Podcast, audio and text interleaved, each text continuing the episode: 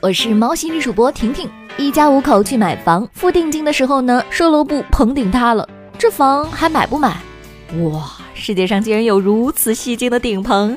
为了阻止买房，好拼啊！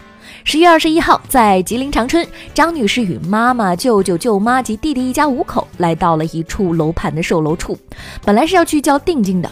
顺便呢，张女士就带着家人还想再看一下样板间，可刚进样板间也就五分钟吧，售楼处的吊顶就掉了。大家能想象吗？是那种整个的一圈都连着的大吊顶，得有一百多平。看着吊顶掉落，张女士一家急忙往外跑。我们和我弟弟年轻，跑得比较快，我舅舅稍微慢点，跑到门口的时候不幸砸中。张女士和家人赶紧将舅舅送往了医院。经过医院诊断，脚踝骨折，膝关节呢也有很大的损伤，需要手术治疗。张女士，顶棚这么强烈的暗示，接收到了吧？这房咱还是不能买啊！牙膏你选的什么牌子呢？家里有老人喜欢云南白药牙膏吗？注意，最近微博认证科普医生博雅的网友说，看到一个医生写的帖子，他在云南白药中草药牙膏成分中发现了。氨甲环酸，并指出这是血液科医生常用的止血药，还是个处方药。这个话题立即引发了网友的议论和猜疑。云南白药中草药牙膏的止血功能是因为加入了西药成分？昨天，云南白药集团工作人员回应：“我们没有欺骗消费者的意思。如果欺骗消费者，它上面肯定不会标这个成分。它里面主要有云南白药的药物活性成分，来帮助减轻牙龈问题。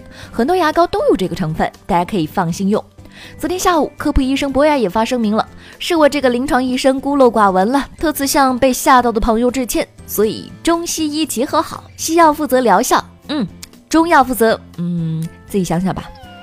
出去旅游一定要做足功课，否则后果很严重。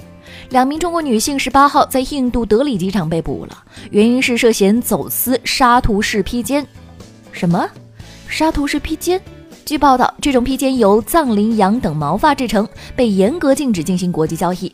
这些披肩的市场估价约四点二万余元人民币。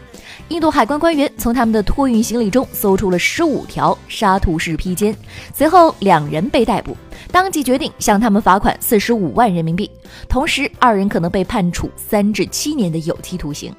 消息被传回国内之后，有去过印度的网友表示，沙图式披肩在印度旅游景点是公开销售的。为什么公开销售就合法，出了海关就非法了呢？